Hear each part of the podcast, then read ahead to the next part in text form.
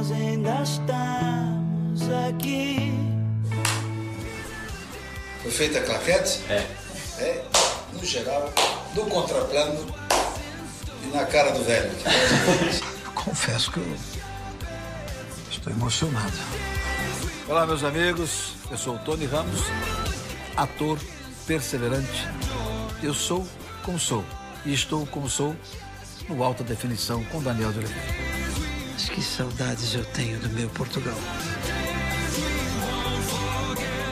Tudo o que eu li, tudo o que eu ouvi, diz o mesmo. Tony Ramos é o cara. É perigosa essa unanimidade. Ah, Eu nunca acreditei nela. E não há unanimidade. Talvez eu seja exageradamente crítico comigo mesmo, mas haverá alguém neste momento dizendo: Mas por que entrevistar esse homem? Ah, já apareceu muito, chega. Já está há muitos anos nisso, lá vem ele de novo. Eu tenho essa consciência de que não há unanimidades, né?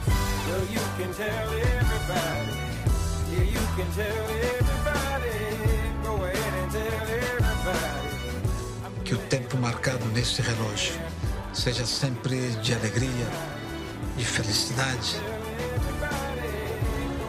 de amor. Eu não tenho twitters e Facebook. também não critico, por, favor, pelo amor de Deus, eu não critico quem tenha, mas não é a minha praia. Minha praia é outra, é uma praia mais agreste, mais sem nada. Realmente eu não gosto, eu não gosto de me expor muito, além daquilo que já sou exposto. Aqui estou a me expor. Não é? Naturalmente me exponho com o meu trabalho, seja no cinema, no teatro, que muito faço, e nas novelas, que eu tanto gosto de fazer. Eu sou um dos atores que mais assume dizer que gosta de fazer telenovelas. Não tem esse estigma, não é? Não, que estigma é esse? Sou um ator que exerce o ofício. Eu nem imagino quem possa ter feito isso. E não fales comigo assim. Eu sou teu pai. Teu pai. Quantas novelas maravilhosas eu já fiz, quantas e quantas cenas e diálogos brilhantes em grandes novelas, quantas novelas não tão boas, não é? Que também já participei. E quantos filmes ruins você já assistiu? Quantas peças de teatro você já assistiu? Você fala, meu Deus, o que, que estou a fazer aqui? É? Muitas pessoas levam-se demasiado a sério. As pessoas se levam muito a sério. Eu não tenho a menor possibilidade de me levar a sério. Agora, eu faço com seriedade meu trabalho. Agora, se sou mais acarinhado do que atacado, eu agradeço. Agradeço esta ventura de poder ser acarinhado como eu sinto aqui. Estamos a gravar em Sintra. Fato de você atender uma entrevista, saber se dirigir às pessoas, ser educado, numa época tão narcisista, onde as pessoas têm os Instagrams da vida, é capaz de alguém escovar os dentes neste momento e fazer tá e botar na rede para dizer estou a escovar meus dentes. Que tal? Gostaste da pose? É? Então, é, você tem de tudo um pouco. Acho que podemos cometer em confidência de que estamos a realizar esta conversa às 8 da manhã. O Tony Ramos disponibilizou-se eh, a, essa hora. Isso de facto é muito gratificante para nós. e Não muito- havia um outro tempo. E a nossa coordenadora de produção aqui dizia, olha, o que fazer? Porque, de fato, eu vou pegar um voo diurno, então esse voo diurno é diurno, então como inventar outro horário. Mas eu estou bem, eu estou ótimo, eu dormi eh, muito bem, não dormi 200 horas, que eu não durmo mesmo essas horas tantas, eu durmo no máximo 5 horas, bem. Então, estou pronto. Como é que recorda esses momentos em que se tornou pai? Ah, isso às vezes eu choro. A A bondade nunca o tornou mais vulnerável. Às vezes podem se enganar achando que eu sou um ingênuo, o que não sou. Se acharem que estão a ganhar vantagens com a minha sinceridade, que pena. O tempo e a razão de causas e efeitos é que vai julgar quem se aproveitar. Não serei eu. Bem sabes que uma coisa é morar em Coimbra. Outra é viver na Quinta da Carrasqueira, numa aldeia praticamente parada no tempo. O Tony diz numa entrevista que não tem qualquer problema em telefonar a um colega se viu que uma cena é bem É feita. verdade, é verdade. Eu ligo nas horas mais incertas, claro, não vou acordar ninguém de madrugada, mas se eu vejo uma cena de um companheiro, eu sou o primeiro a ligar. E eles sabem disso. Até sou meio famoso por causa disso, né? Eu tenho prazer na minha profissão. Eu, eu fico feliz quando vejo uma boa cena de um companheiro meu, porque o meu espaço é o meu espaço. É, eu tenho que cuidar dele, eu tenho que limpar o meu quintal. Sou eu quem cuido de mim mesmo, né? E agora o outro companheiro está lá a limpar o quintal dele, a tentar fazer o melhor possível, né? Tem duas coisas que eu não acredito definitivamente na minha profissão, Daniel. O tal de, dois pontos, glamour. Eu acho isso um horror, eu acho isso, como se diz no brasileiro, bem brasileiro, um porre. É? é um porre de beber muito. As pessoas bebem, ficam inebriadas e acham que. Aqui eu ouvi já o rei da cocada preta, né? coisas assim. Glamour é coisa que a americana inventou para vender filme, né? O olhar, o beijo, o sedutor. Eu prefiro ser um ser humano que tem a barriguinha, que gosta de comer, que vai ficando mais velho. O resto é fazer de conta que vira um castelo de areia. Não é? Você vai acreditando em algo absolutamente impalpável. Né? Costuma dizer que o sucesso é, é irmão do fracasso. Ah, digo isso, é verdade. E não abro mão, direi até o meu último dia de vida. Lembre-se, jovens atores e atrizes, o sucesso é primo irmão do fracasso e vice-versa. Nunca esmoreci com o fracasso e jamais me iludi com o sucesso, com os prêmios. Os prêmios são importantes. Nossa, massageia seu ego. Todos nós temos nosso ego. Eu não sou diferente de ninguém. Só que ego é administrável. Eu sou feliz. Se é para dizer isso, ah, eu tenho vários prêmios. Então isso quer dizer o quê? Nada. Não termina ali. A vida segue. Realmente é muito simples, Daniel, as pessoas que complicam.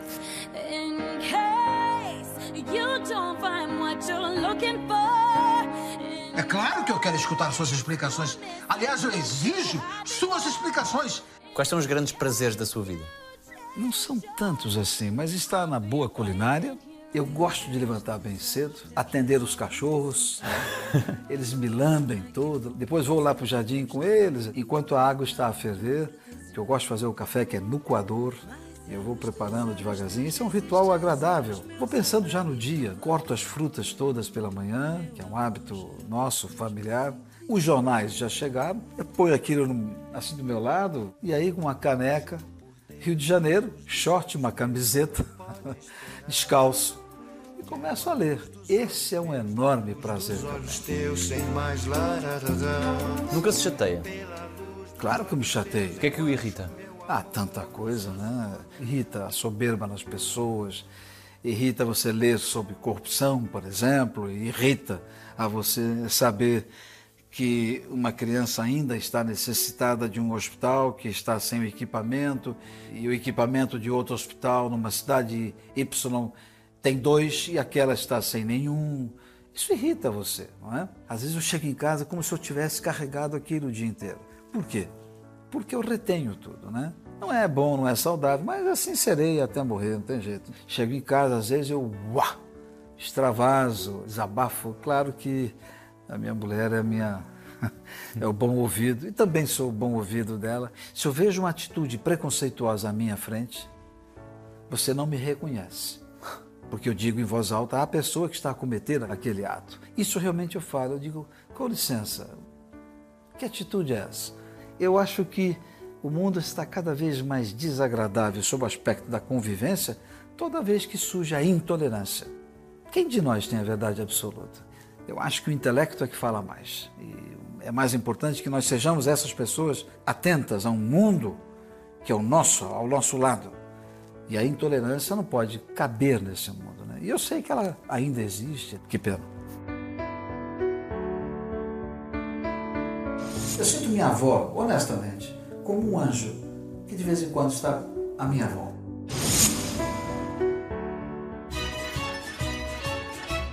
Diz que comemorar 50 anos de carreira não o assusta. Assusta é não ter macarrão em casa três vezes por semana, porque é um dos seus prazeres na vida, não é? Mas é muito engraçado isso, Daniel, você tocar nisso, até bom. Meu Deus, eu falo umas coisas, as pessoas devem pensar que eu sou maluco. Mas é verdade, eu não vou negar, não. Eu não posso ficar sem a pasta chuta, ou seja, um penne, um linguine, um, linguine vongole, de todas as espécies. E minha mulher cozinha bem demais isso. Ela não delega a ninguém em casa. E ela faz umas pastas com gambas que ficam curtidas lá, sei, no vinho branco, e lulas misturadas, alguns anéis generosos e não muito finos. E aquilo vai para um linguine que eu começo a cantar o hino de um país que eu nem sei o hino. é? Realmente, três dias tem que ser assim. Se eu ficar sem pasta, eu vou atrás da pasta. Né? La vita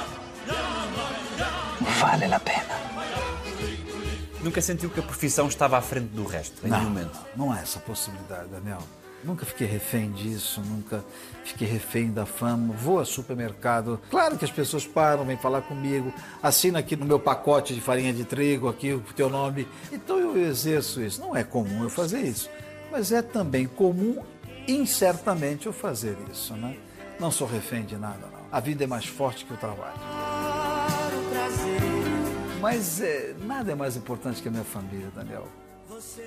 Não há sucesso, não há nada. Isso não é uma frase de agora para ser simpático na sua entrevista, nada disso. Eu vou lá ver entrevistas minhas de 40 anos atrás, onde eu dizia isso. Nada é mais importante que a salvaguarda de minha casa e ter a minha família ao lado. Porto de Abrigo. É um abrigo, mas um abrigo consciente, não é um abrigo meramente de proteção, de, de insegurança, não. Abrigo. Nada é mais agradável que uma noite de Natal, o dia de Páscoa, que eu, eu tenho paixão pelo dia de Páscoa. Isso tem um valor para mim que é ritualístico, mas só eu sei lá dentro o que, que está acontecendo comigo. Então basta para mim isso, isso faz bem para mim e ponto. que já modificou a minha vida. Um dos momentos mais emocionantes da sua vida foi quando viu a sua mulher com uma barriga enorme, grávida do seu primeiro esse filho. primeiro, esse primeiro momento é, e essa mesma emoção já se repetiu nas, na segundo, no segundo parto, que é da minha querida filha. Então esses queridos filhos, eles vieram com a diferença de um ano e quatro meses. O que é que sentiu que mudou na sua vida? Ah, Daniel, isso é imediato, automático. Se eu já sabia da responsabilidade que eu tinha em tirar, aspas aí, a minha mulher do, do- do meio da família dela, ela tinha todo o conforto, né, toda a tranquilidade, e ela comigo começa uma vida muito dura de um jovem ator. é? Imagine, feche os olhos e imagine isso. Eu não era este Tony Ramos lá há 45 anos atrás. Era já reconhecidamente um jovem ator, mas a gente não sabia o que ia ser. Eu pagava aluguel, eu não tinha minha casa própria. Eu pensava, meu Deus, estou a tirar essa menina da casa dela. Ufa, não pode faltar nada. Então eu trabalhava muito, muito, muito, muito. Televisão, teatro. Eu cheguei a ficar cinco anos sem tirar nada de férias, né? Dublei muito filme para televisão. Após o teatro eu ia fazer isso para entrar mais algum, porque as crianças chegaram, tinha que ter mais algum. Minha mulher, por sua vez, fazendo o trabalho dela também. Era uma luta, não é? Claro que hoje eu tenho uma vida confortável, mas não veio da estação das frutas, não caiu das árvores, né? É trabalho. Como é que recorda esses momentos em que se tornou pai? Ah, isso às vezes eu choro. Às vezes eu choro.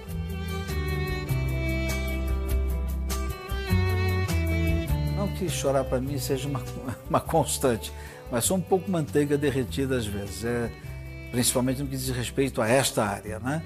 Há momentos que eu me lembro desses meninos ainda pequenos e me olhando, e eu levava muito eles para verem gravações, até por ideia de minha mulher, queria muito que eu os levasse para que vissem já as cenas de beijo, para que entendessem e evitasse assim a maledicência que há por trás de tudo isso, até de crianças. Numa dessas vezes, eu terminava a cena de beijo, de abraço ou de cama e dizia: Olha, venha conhecer a colega do papai. Ela também tem filhos, ela também é casada. E o guri, o rapaz, hoje o meu, o meu filho, então o menininho, dia ele está na porta do, do colégio. Veio um garotinho e falou para ele assim: Eu vi teu pai beijando outra mulher. Aí ele falou: Me daí, eu vi antes de você, eu estava lá. Você percebe? Então isso foi fundamental na educação dos filhos, mostrar que isso é o trabalho do pai. Então isso me leva à emoção quando eu os vejo hoje casados, com suas profissões. Minha filha lá cuida até das minhas coisas, é minha advogada, de tão boa advogada que eu sei que ela é. Eu tenho essa alegria. E meu filho é um, é um médico, é um cirurgião cardiovascular e trata a vida dele com muita propriedade, com muita dignidade, né? Então isso para mim é o prêmio. Isso às vezes me emociona só de olhá-los. ontem, eu chegava aos sete reais de um jantar e toco o telefone móvel e eu, alô? Era o filho. Tudo bem com vocês? E a saúde? Como está? Tudo bem, meu filho? Um beijo, tchau. Tum. A entrar no quarto, prim, era a filha. Né? Então isso me, me deixa muito feliz, porque ambos ligam pela manhã e à noite, invariavelmente, todos os dias. Então isso acho que responde o que é afeto, o que é amor, o que é união entre nós, né?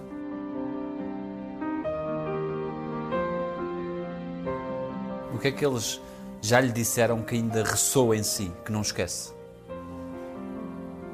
Obrigado por você ser como é. Como é o Tony Ramos para eles? Franco.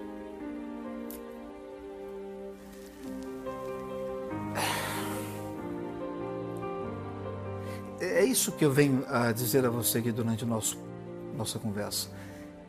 Eu acho que para eles eu sou, e sei que sou, um homem leal, franco, discreto, objetivo e justo. Que sempre esteve lá para eles. Sempre.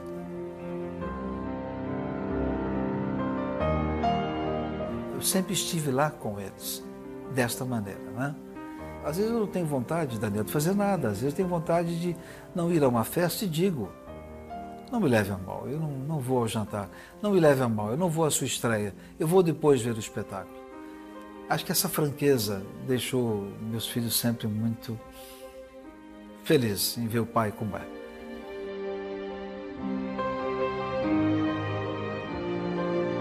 Por que é que as pessoas gostam tanto de si? É isso é você que está a dizer, mas se eu me sinto acarinhado, eu acho que é porque eu sou muito franco com as pessoas. Mesmo cansado, mesmo ao final de um dia, quando eu estou a sair, por exemplo, no, restaurante da Draga, havia uma afluência de pessoas simples, claras, objetivas no seu carinho, sem mascarar nenhuma reação de afeto. Eram, de fato, pessoas espontaneamente afetuosas. Como é que eu não vou ter tempo para, com cuidado, dizer: estou aqui, façamos as fotos, lamento não poder me estender mais, porque há um compromisso, espero que compreendam. Mas com todos que se cercaram, eu fiz fotos. Foi possível. Talvez seja por isso que as pessoas sentem, percebem. Nunca subestimemos o ser humano. O ser humano conhece o outro no olhar, no sentir e no tempo que há entre nós o tempo de ouvir e de falar. Pensar em você que muda o dia. A minha companheira me conhece como ninguém. Dá pra ver, não dá pra esconder. Que coisas mais inusitadas lhe aconteceram? Ah, por exemplo, no Grande Sertão Veredas foi uma minissérie para comemorar 20 anos de idade da TV Globo. Então nós fomos gravar em lugares com onças, com cascavéis e urutus, que são cobras muito venenosas. Tinha noites que eu tinha que fazer cenas com armamento pesado aqui, que elas passam no início do século XX, e mais aquela roupa de couro, e mais as capas de proteção, e dia à noite, no sinal do diretor, nós tínhamos que parar com o rastejamento e depois continuar. Por quê? Porque ele começava a cena com duas cascavéis, de fato, tiravam-nas das caixas, ao sair elas ficavam oriçadas, é claro. Os técnicos com varas enormes ficavam à espreita, só para ele poder fazer ao vivo e mostrar que havia uma cobra e não um efeito especial. Banha-se com a câmera aquelas cobras para identificar o local e vai nos encontrar no rastejamento. Sinal, para-se, onde estiver. Porque era uma emboscada que nós íamos fazer contra um outro bando. Quando isso acontece, eu fiz de propósito um silênciozinho aqui de segundos. Esse silêncio se estabelece, só que eu começo a ouvir.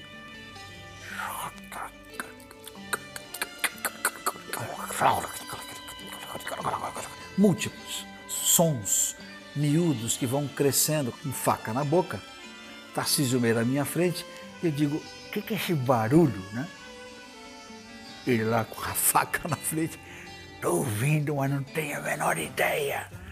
Falei, rapaz, e um falecido colega nosso me dá risada baixinho e fala: Você caiu num pé de cupim. Cupim são pequenos insetos que vão comendo e eles fazem morrotes de, de areia, só que eu brum, caí com o corpanzil todo, com aquele equipamento pesado e desmanchei. À noite eu não vi aquele morrote. E eles começaram a entrar pela minha roupa. E eu falava, rapaz, e agora? Aí o diretor, ia rastejar com aquela fauna toda no- nos meus pelos, porque eu sou pródigo em pelos, eu não nego. Aleluia, aleluia meus pelos. E aí foi bom porque eles me protegeram também. Não chegaram logo à pele. Quando eu vejo que eu passo a câmera como essa que me focaliza, rastejando, Tarcísio já saiu rindo e eu saí furibundo, né? Eu saí dali e falei, dá uma mangueira, uma mangueira d'água. E havia ali no carro pipa, porque tinha que fazer chuvas artificiais, eu, na mesma hora, e eles rindo, o diretor rindo. Eu fiquei de sunga de banho, arranquei a roupa, e aqueles bichinhos todos ali na roupa, em mim, nos pelos, a subir por aqui. Eu falei, joga água, tá frio, joga água. Disse lá um palavrão na mesma altura pro rapaz que jogasse, ele, sim senhor, Aí, brrr, jogou água, e eu tomei um banho gelado na madrugada gelada do sertão. Mas eu falei, eu quero tirar essa, essa, essa, sei lá, essa bicharada toda que tá aqui, é? matar. As piadas sobre os pelos nunca o incomodaram. Por favor, eu os tenho, por que vão me incomodar? Eu sou bem resolvido, com meu nariz adunco, com meus pelos, com meu jeito de ser, engorda e emagrece. Sou um ser humano, como outro qualquer. O programa Cacete e Planeta, que não há mais na Globo, eles brincavam com isso e na novela Laços de Família eu tinha um caso rumoroso de amor com Vera Fischer. E aí nós tínhamos cenas de cama, aquela coisa toda. No dia do programa do Caceta, era muito engraçado. Um cidadão fazia o papel de uma empregada, o outro fazia o papel da Vera Fischer, tudo homens, né? e o outro fazia o meu papel. E aí era a moça, assim, varrendo os pelos, mas montanhas dele. Ih, dona Helena, já vi que a senhora andou beijando o seu Miguel de novo. Ele é tão peludo que eu vou ter que passar o aspirador. enchiam eh, sacos de 60 litros de pelos. E no final da temporada havia uma exposição de mo- mobiliário. Isso aqui, sofá, banquetas, capas de álbuns, tudo aquilo feito com meus pelos. E eu ia lá para abrir a mostra. Tanto que eu ia e participava do programa. Imagina, ou você não se leva a sério, ou você fica um bobo da corte, não é? De vez em quando dá uma paradinha, né? Ah, eu tenho que parar com, com máquina. Aí, Lidiane, minha mulher, ela, ela para, tem aquela máquina de, de barbeiro, de cabeleireiro. Passa com pente 2, tira um pouco. Porque senão esse tipo de camisa que eu gosto tanto, eles vêm pra cá. Então eu tiro, dou uma, uma debastada aqui. Tudo bem. E voa lá, a vida que segue.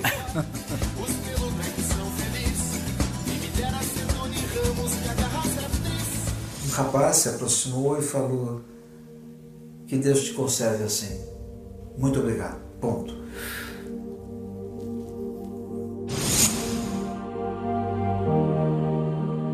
Eu quero que me perdoe por, por essa minha chegada tão intempestiva, mas realmente me perdoe. O que é que representar lhe ensinou sobre si mesmo? Eu acho que representar não ensinou nada para mim sobre mim mesmo. Era uma forma de ganhar a vida a partir da verdadeira adoração que eu tinha por um ator chamado Oscarito no Brasil. A minha representação, o meu trabalho, o meu cotidiano, não ensinou nada a mim. Sou um homem muito bem resolvido a vida inteira. É curioso dizer isso e é quase petulante ou quase pedante falar assim. O que eu posso ter aprendido na minha profissão foi com alguns personagens, dados técnicos de algumas profissões que eu fui obrigado a aprender, a manejar um barco em belíssima, em plena Grécia, a lidar com tratores dos mais variados tipos em Passione, na Itália, a aprender sobre leis quando fiz dois advogados importantes. Agora, o, o Antônio que está aqui dentro, este Antônio sabe quem ele é. Costas. Outra pergunta. Quem mais sabe o que está aí dentro? minha companheira. A minha companheira me conhece como ninguém. Nem minha mãe me conhece tanto como minha companheira. E minha mãe me conhece bem. Mas minha, minha companheira me conhece na respiração, no olhar, na pontuação, no olhar de socorro que eu faço. Ela sabe. Essa, essa me conhece profundamente. Né? E também porque eu não mascaro quem sou. Não vou negar sem você. Tudo é saudade. Você traz felicidade. Eu não vou negar. Qual é o momento mais marcante da sua infância? Ah, bom, o mais marcante é quando meus pais se separam. Eu era muito criança demais, eu tinha três anos apenas. Né? E isso àquela altura era um palavrão. A mulher ficava apontada, fruto da hipocrisia humana. Ainda bem que os tempos hoje são sem esses tabus, ainda bem. Minha mãe, enfim, com os problemas que vinha tendo no casamento, e não gosto de falar de culpas, meu pai já se foi, era uma pessoa que também errou, imaturo, vai se saber.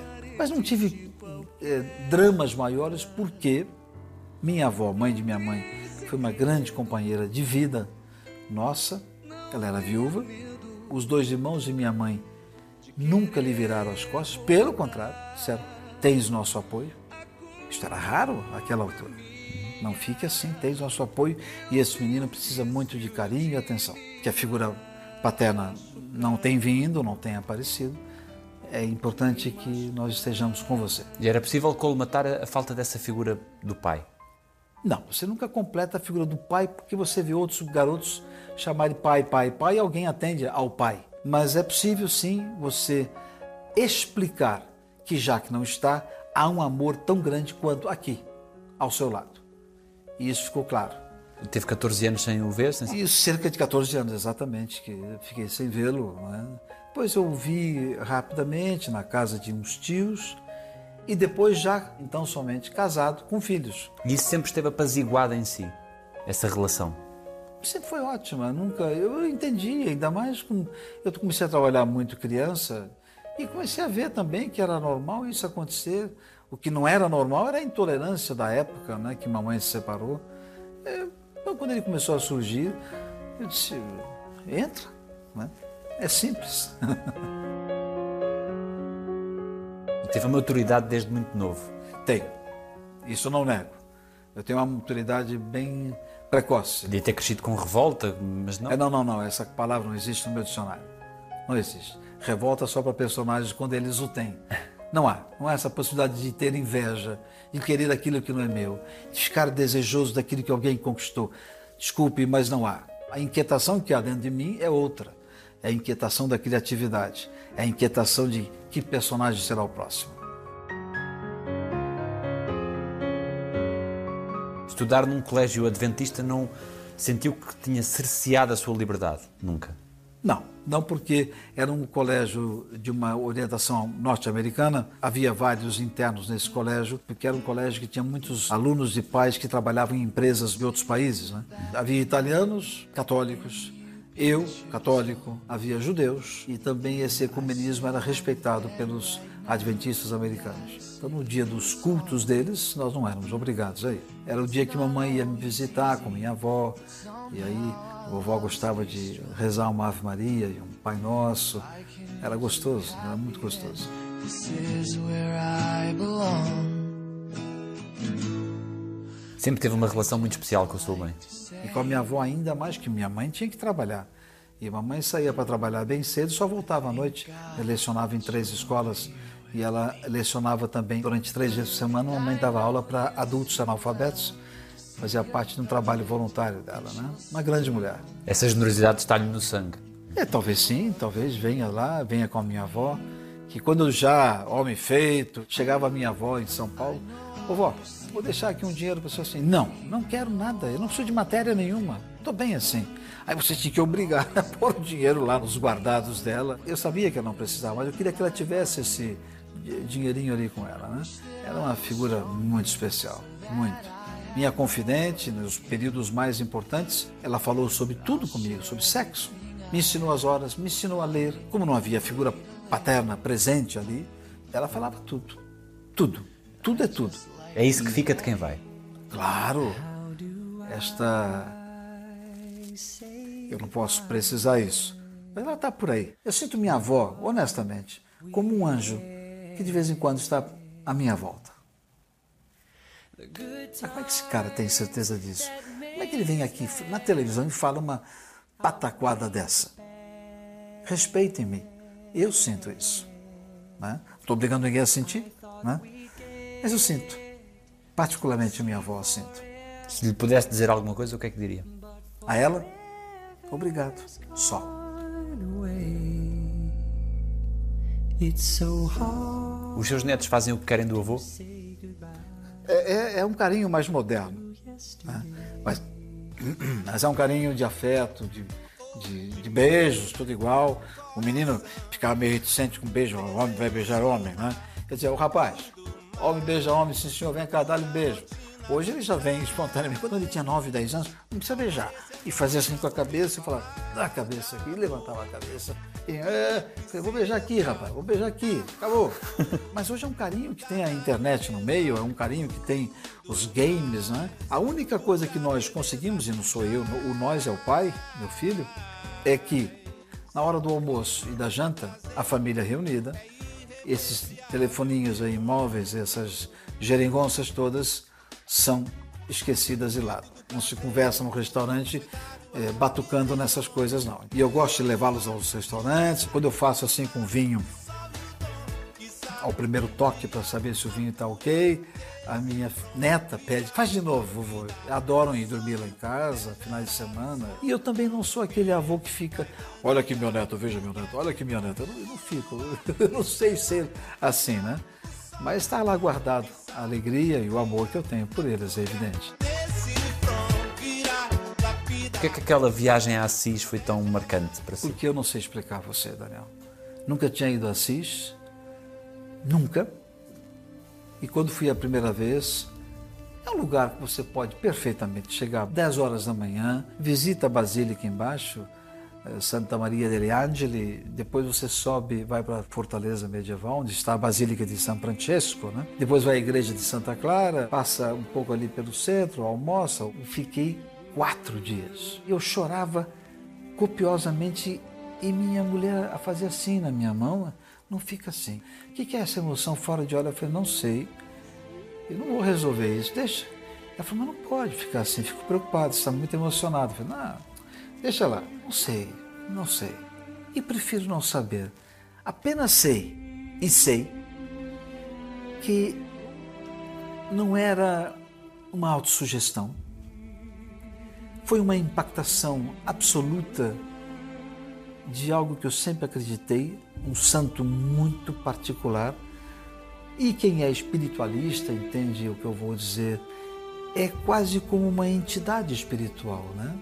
Parecia que eu estava ali habitando um momento muito particular. Evidentemente, eu não vou ficar aqui a falar sobre isso, Daniel, porque as pessoas, cada um tem sua crença. Mas quem tem muita fé há de entender que foi uma emoção que não se explica. Vou ficar aqui buscando adjetivos para tentar te explicar. A busca que eu tenho por um interior cada vez mais tolerante. Às vezes eu sou colhido por uma certa intolerância. Eu fico irritado por algum tipo de besteira. Me irrita, sei lá, está. ah, assim, me irrita mesmo. Ué, mas por que, que mexeram na, na minha bolsa? Deixa a minha bolsa aí, Miss Tony. Ela estava de qualquer maneira em cima ali da mesa, é horrível. Poxa, o que uma bolsa vai atrapalhar? A besteira, uma discussão burra, né? E aí eu tento não ter mais isso. Hoje, cada vez mais. A vida é mais do que isto. A vida é mais do que isso, não tenho a menor dúvida. Para mim, é. E tenho provas disso. Mas eu não digo. Mas eu tenho provas. Que não é só matéria. Claro que não. Aliás, a matéria é. É isso, ó. É pó.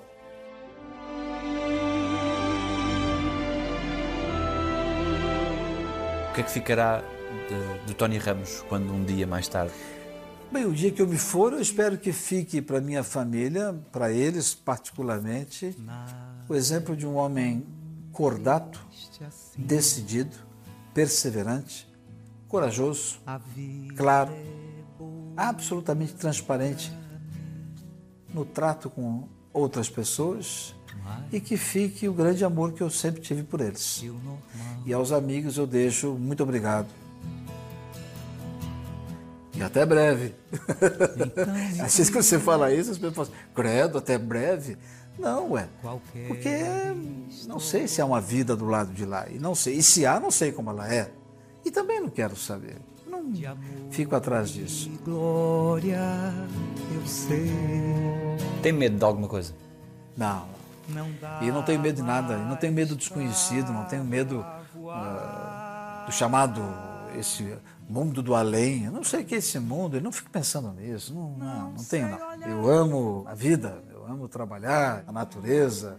Sou de uma família muito longeva. Meu avô Eulálio Pereira Toledo de Souza Ramos morreu com 101 anos dormindo. E a outra com 92, o outro com 98.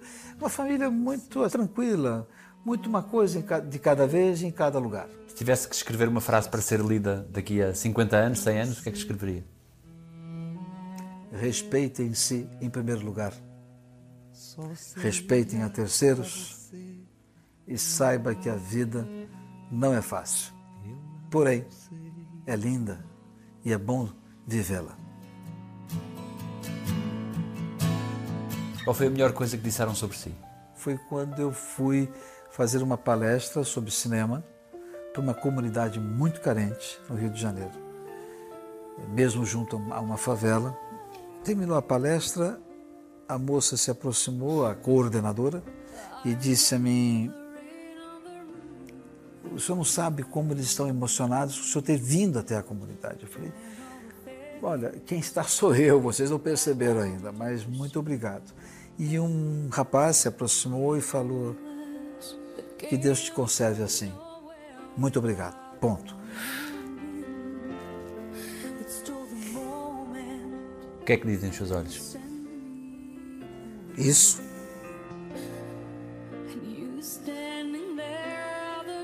Daniel, se eu ganhasse o Oscar, eu ia ficar insuportavelmente bêbado de alegria e de, de bom vinho. Mas a vida ia continuar dois dias depois, depois que curasse a dor de cabeça. Mas o que me enche os olhos mais que um prêmio é isso. É a reação de uma pessoa tão humilde, tão sofrida, e perceber que a minha atitude não foi para meramente agradá-lo, mas sim para participar e para dizer: mais eu não posso fazer. Mas saiba que há muita gente que pensa em vocês. É isso. E nós agradecemos por tudo. Muito obrigado.